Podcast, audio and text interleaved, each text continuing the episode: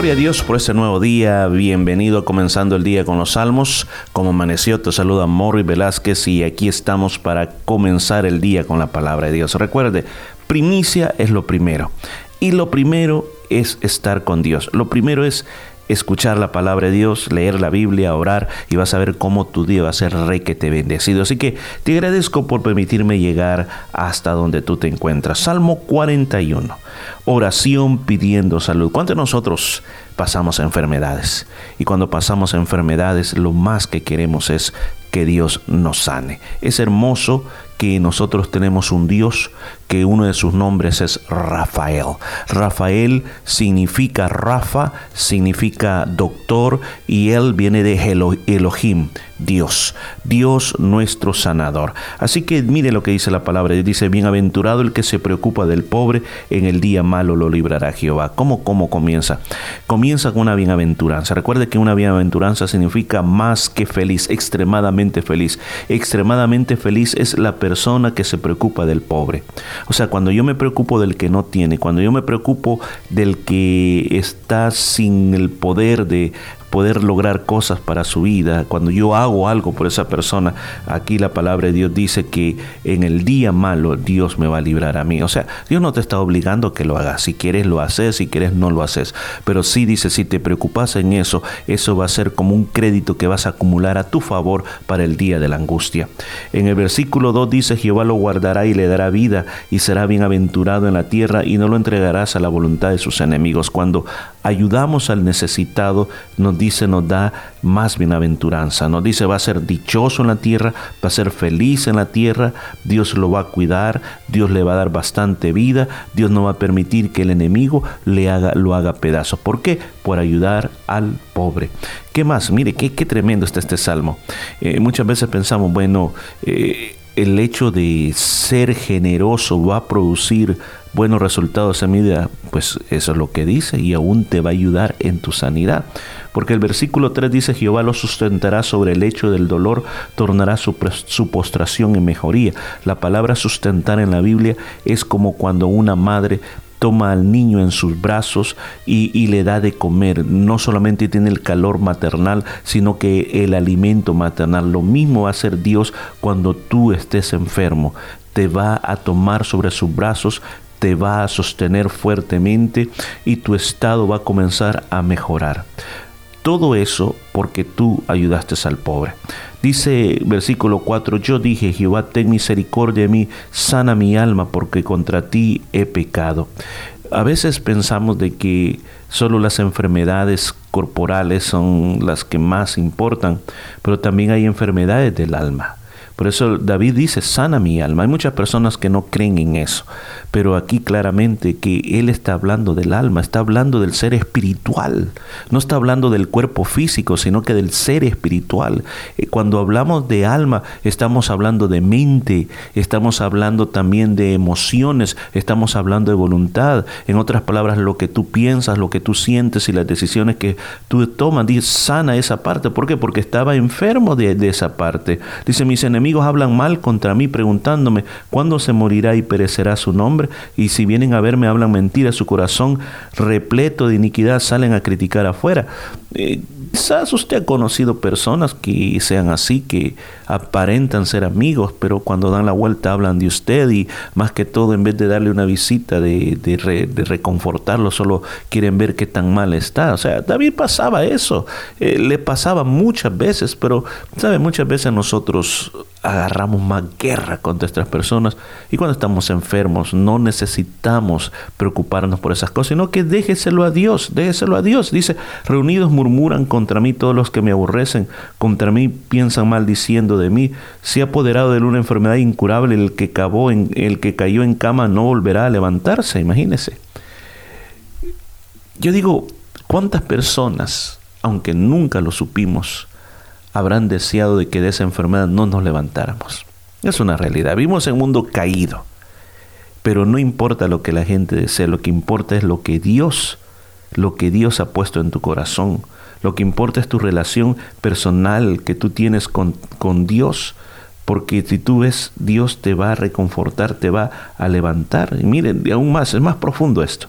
Hasta mi amigo íntimo en quien yo confiaba, el que comía mi pan, alzó contra mí su pie. ¿A qué se refería David? Fíjese que cuando en esta porción bíblica creo que David estaba recordando a uno de los consejeros que él tenía. Este consejero que él tenía, cuando su hijo Absalón se rebeló contra él, contra David, este consejero lo traicionó a David, se fue con Absalón. Y dice que era un amigo íntimo, era un amigo íntimo. La Biblia dice que cuando presentó su consejo, el consejo que le presentó Absalón era, ataca ya a tu padre y sé que lo vas a derrotar. Y, y tenía razón. Pero David había mandado otro consejero de él, como dicen, disfrazado, para que confundiera los planes de Absalón. Y cuando el otro le dijo, no David, no, perdón, no Absalón, si ahorita atacas a tu padre, tu padre es un guerrero experimentado en muchas batallas, te va a deshacer mejor. Organízate mejor, prepara mejor el plan de acción que vas a hacer contra ellos y, y vas a ver que vas a triunfar cuando el traidor, el traidor se, se, dio cuenta, el consejero, el amigo íntimo de David que le había traicionado, que eso simplemente era, iba a ser la destrucción de ellos, dice que él mejor arregló sus asuntos y se ahorcó y se mató. Así terminó este que está hablando aquí eh, David. Mas tú, Jehová, ten misericordia de mí y hazme levantar y le daré su merecido. Misericordia de mí, ¿por qué? Porque estoy enfermo, Señor. Yo creo que esta es una oración cuando estamos enfermos. Siempre tenemos que decir al Señor, Señor, ten misericordia de mí, ten misericordia de mí y levántame de esta cama. Ten misericordia de mí y levántame de esta cama. En esto conoceré que te ha agradado en que mi enemigo no cante victoria sobre mí. Habla, sigue hablando de los enemigos, sigue hablando de los destructores que quieren que nuestra vida caiga. Y sabe, la Biblia dice en el libro de Efesios, de que nuestra lucha no es contra carne ni sangre, sino contra entidades espirituales. Detrás de esas personas hay entidades espirituales que quieren hacernos caer. Muchas veces hay que no maldecir personas, sino que hay que reprender lo que está operando detrás de esas personas. Usted no se mete en problemas con las personas, sino que reprende en el nombre de Jesús lo que está operando detrás de esas personas. Dice, en cuanto a mí, me sustentas en mi integridad y ante tu faz me admitirás para siempre. Ahora, como dicen, bueno, aparte de toda esa problemática, Señor, tú me sustentas en mi integridad. O sea, como cuando hablamos de una palabra integridad, está hablando de que Él está haciendo lo correcto delante, de que los enemigos hagan y deshagan. Es cierto, está enfermo, pero yo estoy, Señor, en integridad. Y por eso yo voy a ver tu rostro. Por eso yo voy a estar delante de ti entonces nos recuerda esto, que es bien importante. Para ver a Dios, lo que necesitas es caminar en integridad. Si tú caminas en integridad, vas a ver a Dios. Y termina diciendo, bendito sea Jehová, el Dios de Israel, por los siglos de los siglos. Amén y amén. Mire qué forma de cerrar este salmo, con alabanza, bendiciendo a Dios, bendiciéndoles con todo su corazón, por los siglos de los siglos y termina con esta palabra amén, que la palabra amén quiere decir así sea, de acuerdo, así es. Dios tiene que ser alabado en todo. Y dijimos que este salmo se llamaba un salmo de que era oración pidiendo salud. Y usted se pudo dar cuenta que comenzó con una bendición para la persona que piensa en el pobre. Y luego es una proclamación de confianza en lo que Dios hará en la misericordia de Dios y es una también seguridad en cuanto a la integridad que debemos de tener para siempre estar cerca y ver el rostro de nuestro Dios. Este día vamos a orar por ti. Si estás enfermo, vamos a pedir que Jehová Rafa o Rafael o Rafa Elohim pueda tocar tu vida. Padre que estás en los cielos, en esta hora yo vengo delante de tu presencia Vengo a clamar por todas estas personas que en este preciso momento están postrados en su cama. Así como, como David decía, así como David también se refería aquí en esta palabra, que tú lo sustentabas sobre el lecho del dolor. Señor, esa palabra sustentar es una alimentación que produce salud. Señor, sustenta a las personas en el lecho del dolor. Dale la medicina santa, Señor. Tócalos. En el nombre de Jesús yo reprendo toda enfermedad de esos cuerpos por el poder y la palabra de Dios, que este día proclamo salud, salud, salud en el nombre de Jesús. Que esta palabra, Señor, se torne en realidad. El versículo 3, cuando dice, tornarás su postración en mejoría. Señor, que comiencen a mejorar en el nombre de Jesús, en el nombre de Jesús, en el nombre. Comienza a mejorar de esa enfermedad en el nombre y por el poder de Jesucristo. Ten misericordia de los enfermos, Señor. Sánalos, Señor. Sana los enfermos del alma, Señor.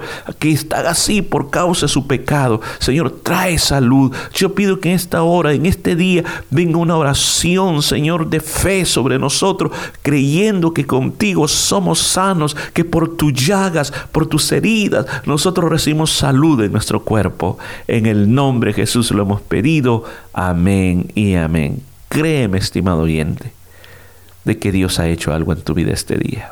Vas a ver, yo he sentido la presencia de Dios en este momento. Yo sé que ahí donde tú estás, Dios ha sanado tu cuerpo por medio de esta transmisión. Dale gloria a Dios, alábalo, porque tu sanidad está ahí contigo. Wow, qué bueno. Entonces nos vamos a escuchar mañana con otro salmo. Que la paz de Dios te acompañe y no se te olvide reportar las grandes obras que Dios ha hecho por ti. No te quedes callado, cuenta testimonio siempre. Él es nuestro sanador, Él es Jehová nuestro sanador. Él es Jehová, tu sanador. Proclámenlo. Él es el que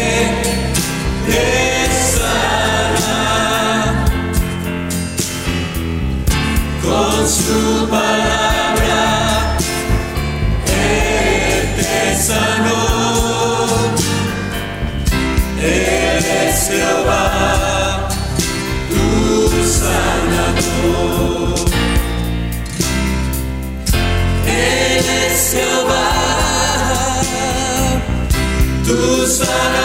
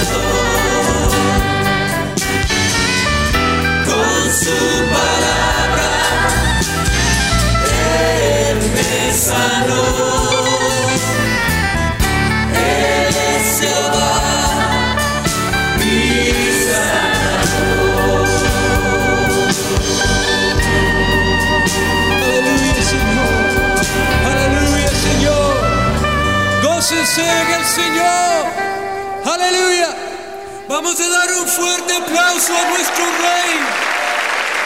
Un aplauso al Señor. Aleluya.